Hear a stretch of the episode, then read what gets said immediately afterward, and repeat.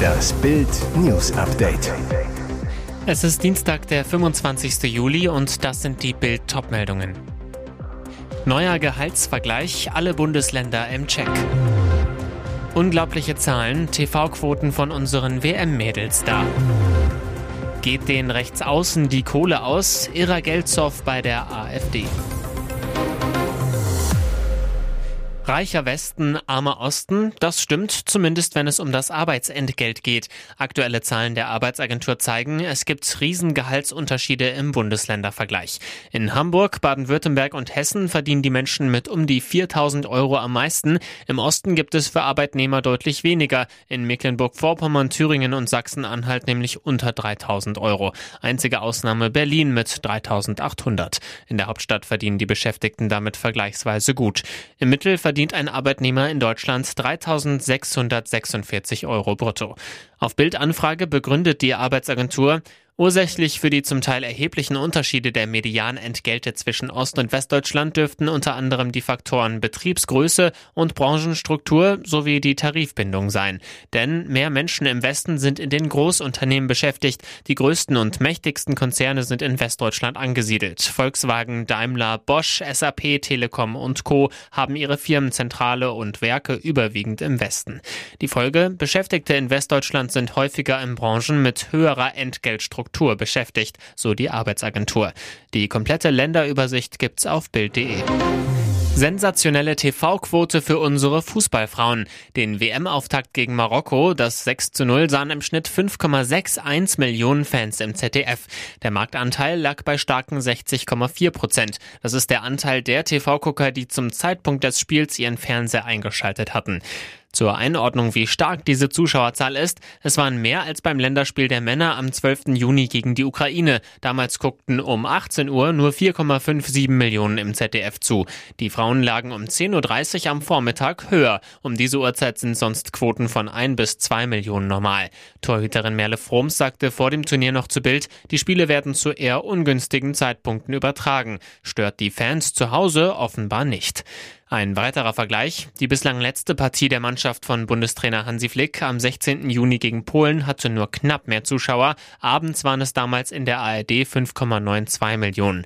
Mit dem Marokko-Spiel liegt das WM-Turnier fast auf dem Niveau der EM 2022. Das erste Gruppenspiel gegen Dänemark sahen damals 5,95 Millionen, allerdings um 21 Uhr, wenn deutlich mehr Menschen Zeit zum Fernschauen haben. Bei der letzten WM 2019 in Frankreich waren es beim Auftakt gegen China 4, 1,38 Millionen gewesen, damals um 15 Uhr. US-Medien haben ihnen schon den Spitznamen Shady gegeben. Sie könnten das heißeste Paar des Sommers werden, Irina Scheik und Tom Brady. Der Oberknaller für alle Fans. Sie wurden am Wochenende turtelnd in Los Angeles gesichtet. Fotos zeigen den berühmten Quarterback, wie er Supermodel Irina Scheik am Freitagnachmittag in einem Hotel abholt. Ihr gemeinsames Ziel? Sein Haus. Und dann waren sie erst einmal verschwunden. Die beiden Turteltauben kamen am nächsten Morgen gegen 9.30 Uhr aus Bradys Haus wieder heraus scheinen die Nacht also miteinander verbracht zu haben. Irina trug dabei dieselbe Kleidung wie am Vorabend. Eine spontane Nacht? Wer weiß. Brady, ganz der Gentleman, setzte die russische Schönheit jedenfalls wieder an ihrem Hotel ab. Nach einer einmaligen Sache sah ihr Date aber nicht aus, denn nur ein paar Stunden später stand der beliebte Profisportler mit seinem Rolls-Royce schon wieder vor ihrem Hotel. Tom Brady ist seit Oktober 2022 von Giselle Bündchen getrennt. Das ehemalige Ehepaar hat zwei gemeinsame Kinder. Irina Scheik hingegen ist bereits seit 2019 nicht mehr mit Bradley Cooper, dem Vater ihrer Tochter Lea, zusammen. Ihrem Liebesglück steht also eigentlich nichts im Weg. AfD-Mitglieder bezahlen höchst ungern Rundfunkbeiträge für ARD und ZDF. Soweit, so bekannt. Jetzt kommt allerdings raus, auch die Zahlungsmoral für die Parteibeiträge lässt bei vielen AfD-Mitgliedern zu wünschen übrig. Der Beweis, das Antragsbuch für den anstehenden AfD-Parteitag in Magdeburg. Mit einer Reihe von Anträgen will der Bundesvorstand der Partei rund um die Parteichefs Alice Weidel und Tino Kropalla der Knauserigkeit jetzt Einhalt gebieten. Konkret fordert die Parteispitze den sogenannten Delegiertenschlüssel auf Parteitagen künftig anhand zahlender Mitglieder zu berechnen. Mit dem Delegiertenschlüssel wird festgelegt, welcher AfD-Landesverband wie viele Delegierte auf einen Bundesparteitag entsenden darf. Dabei gilt, je mehr Delegierte, desto mehr Stimmen, desto mehr Macht.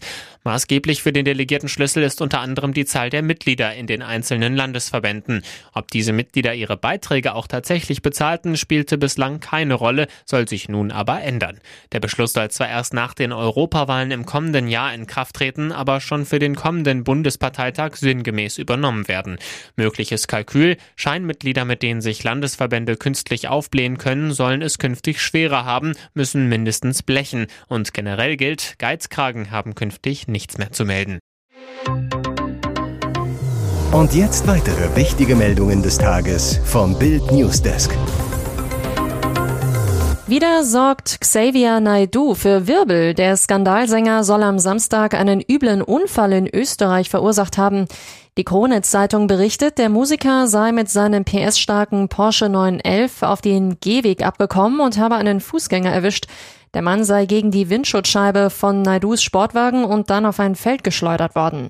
Der Aufprall war so heftig, dass die Scheibe des Autos an der rechten Seite splitterte. Es soll sich bei dem Fahrzeug um ein 500.000 Euro teures Sondermodell des Porsche 911 handeln, berichtet die österreichische Zeitung Kurier. Laut dem Bericht eignete sich der Unfall wenige Kilometer vor der tschechischen Grenze auf der B310 in Rheinbach im Mühlkreis in Oberösterreich.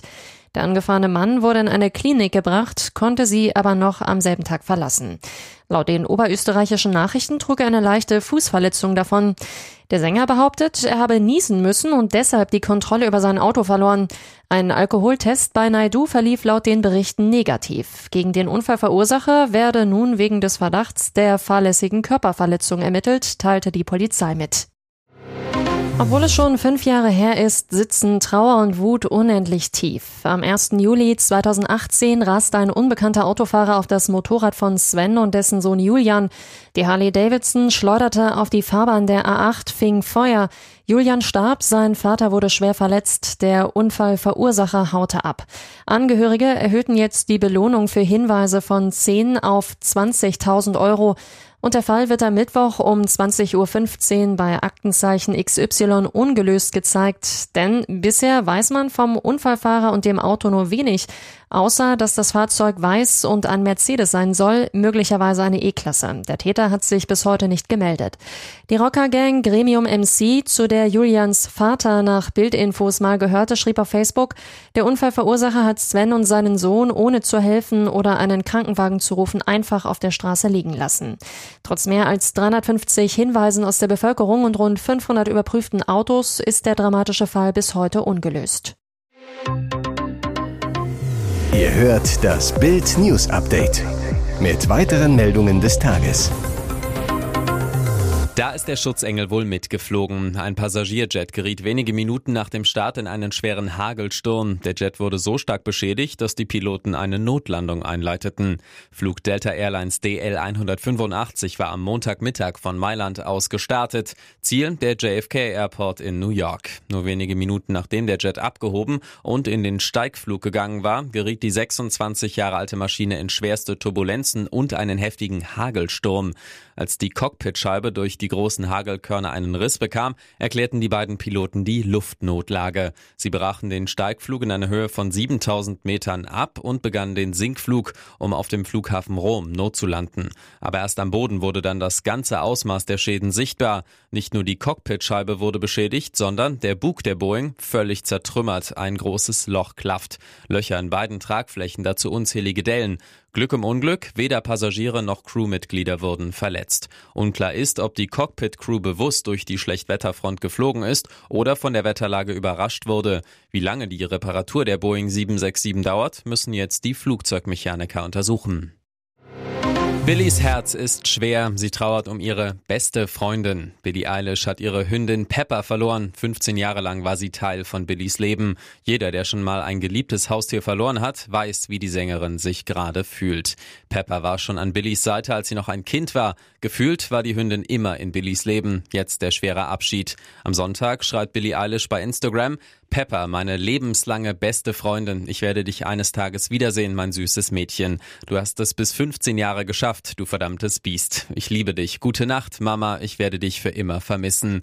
Das sei wirklich ein harter Tag, schließt sie den Post. Dazu postet die Sängerin eine Reihe von Fotos, die sie gemeinsam mit Pepper zeigen. Es wirkt wie ein Blick ins Familienalbum. Man sieht die kleine Billy, Pepper als Welpen und ältere Fotos mit der gesamten Familie Eilish. Das neueste zeigt Billy in Tränen aufgelöst mit ihrer geliebten geliebten Hündin im Arm. Die 109 Millionen Follower des Stars posten herzzerreißende Trauerbotschaften und ließen Billy wissen, dass sie mit ihr fühlen. Ein Follower schreibt, Hunde zu lieben ist einer der besten Teile des Menschseins. Es begann alles mit einer verrückten Idee. Die Saudis haben Ronaldo und Benzema gekauft und jetzt steigen sie beim Fußball-Amateurclub TuS Rumbach ein. Clubchef Andreas Langenberger konnte es nicht glauben. Am vergangenen Freitag fuhr der saudi-arabische Generalkonsul aus Frankfurt vor.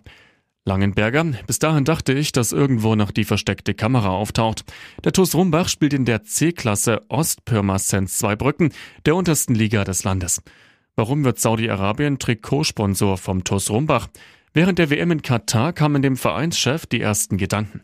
Langenberger, DFB und FIFA stecken bei der WM in Katar Millionen ein und für uns kleine Vereine hat eh keiner etwas übrig.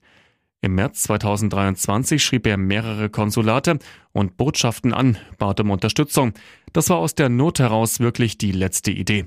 Wir stehen immer am finanziellen Minimum und müssen stets schauen, wie wir über die Runden kommen.